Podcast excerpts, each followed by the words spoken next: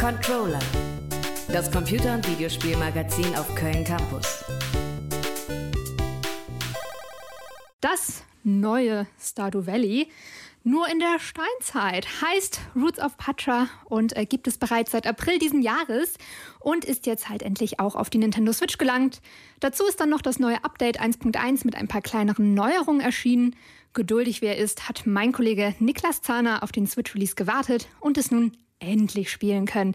Niklas, wie ist dein erster Eindruck von Roots of Patra? Oh mein Gott, Stardew Valley wurde vom Thron gestoßen. Das ist Oh der neue Gott. Shit. Es ist das beste Spiel, was ich hier jetzt gespielt habe. Oh, oh mein Gott. Nein, also was ich damit eigentlich nur zeigen wollte, ist dieser Hype, der bei jedem neuen Farming-Spiel irgendwie entsteht. Es heißt immer sofort, es ist das Beste, das es jemals gab. Ich muss sagen, ich bin erst im Sommer, ich bin gar nicht so weit, für, denn man spielt ja durch die Jahreszeiten. Mir hat viel Spaß gemacht und deshalb, ich kann noch gar nicht so viel über das Endgame sagen. Ja, das Endgame, ich meine, das ist dann ein bisschen hin, aber viele andere Farming-Spiele enttäuschen da ja auch. Also konzentrieren wir uns lieber auf ja, alles, was davor läuft bei Roots of Pacha. Ähm, was macht das Spiel denn grundsätzlich so anders? Ja, erst einmal das ganze Setting. Es ist halt ein Steinzeit-Setting. Ne, die ähm, soll so die Menschheitsgeschichte darstellen, ohne irgendwie auf eine spezielle Kultur einzugehen. Ähm, quasi die Sesshaftigkeit, die ersten Völker, die sesshaft wurden. Und damit startet auch alles bei Null. Es gibt nur ein paar einfache Hütten, ähm, es gibt noch gar keine Landwirtschaft und ihr müsst die Samen am Anfang noch selber sammeln. Später könnt ihr sie dann aber auch kaufen bei einem Händler. Okay, also verfolgt man im Prinzip die Entwicklung der Menschheit mit, was ja auch irgendwie spannend ist. Ähm, Im Vergleich zu Stardew Valley, ich meine, wir werden viel über Stardew Valley reden wahrscheinlich hier, aber da bleibt das Dorf ja größtenteils unverändert, also bis so ein paar kleinere Sachen wie die Kanalisation oder sowas. Aber die Gebäude an sich bleiben ja visuell gleich. Ähm, wie sieht der Progress denn so bei Roots of Pacha aus? Ja, da schreitet man eigentlich kontinuierlich voran. Also die Flussbetten werden zum Beispiel kindersicher gemacht. Es wird eine äh, Sonnenuhr gebaut, damit ihr überhaupt eine Uhrzeit habt. Die hat man nämlich am Anfang gar nicht.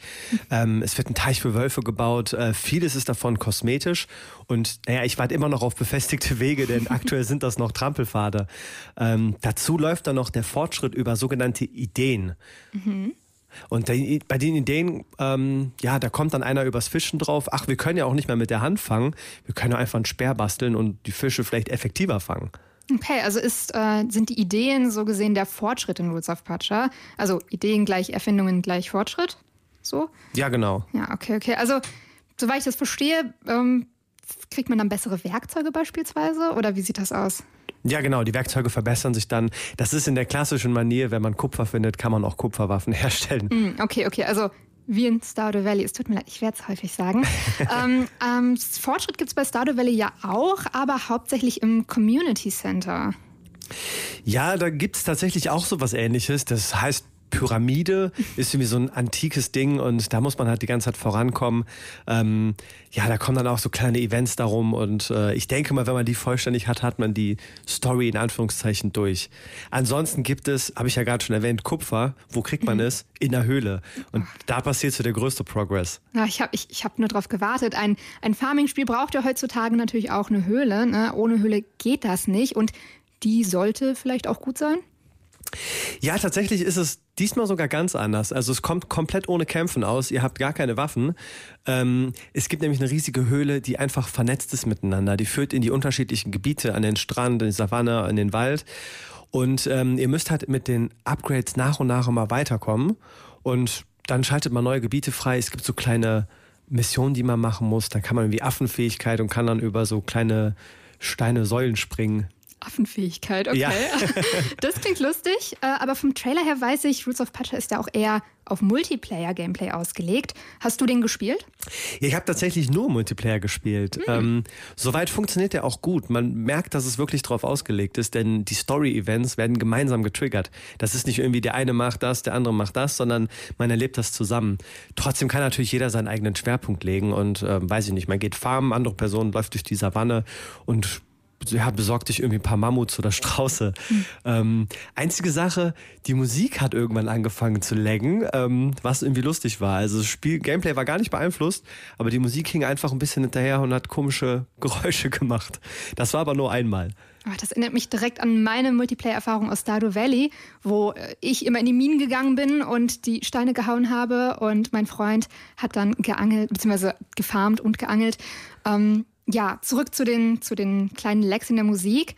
Ähm, auch in Stardew Valley fällt mir gerade ein, äh, da ist es ja so, wenn man, wenn es eigentlich schon spät ist, aber der andere noch in der Cutscene festhängt, dann geht die Zeit weiter und sobald der aus der Cutscene raus ist, oh, dann ist es zu spät und ähm, alles ist schlecht. Aber das, das wird jetzt wahrscheinlich auch schon zu tiefgründig, äh, wenn wir da anfangen, drüber zu quatschen. Deswegen kommen wir zum Wichtigsten. Wie sieht das Dating aus? Boah, also das Dating sieht okay aus. Also es gibt elf Charaktere, ich glaube sogar mittlerweile zwölf. Ich bin mir gar nicht sicher, wer, ob im Update eine dazu kam. Ähm, ich habe bisher tatsächlich noch keine persönliche Favoritin. Ich habe eher Leute, die ich ausschließen würde. Ähm, daher mal schauen. Ja, du hast mir eben noch schon einige gezeigt. Äh, der einzige, der mir im Kopf geblieben ist, war Waller, aber auch nur wegen dem Namen. ähm, aber gut, ernüchternd. Ja, so unterm Strich. Niklas, würdest du sagen, lohnt sich Fruits of Pacha? Also für Fans von Farming-Simulationen in Pixel-Grafik ist Roots of Patcher definitiv lohnenswert. Äh, Im nächsten Jahr soll dann nämlich noch ein größeres Update folgen und ihr merkt halt, das Spiel wird weiter supported sein. Also ähm, ich würde es auf jeden Fall empfehlen. Ihr habt es hier gehört. Roots of Patcher ist jetzt auch auf Konsolen erhältlich. Dankeschön, Niklas, für diesen Farming Deep Talk und Entschuldigung für die ganzen Stardew Valley Drops. Großartiges Spiel www.kölncampus.com www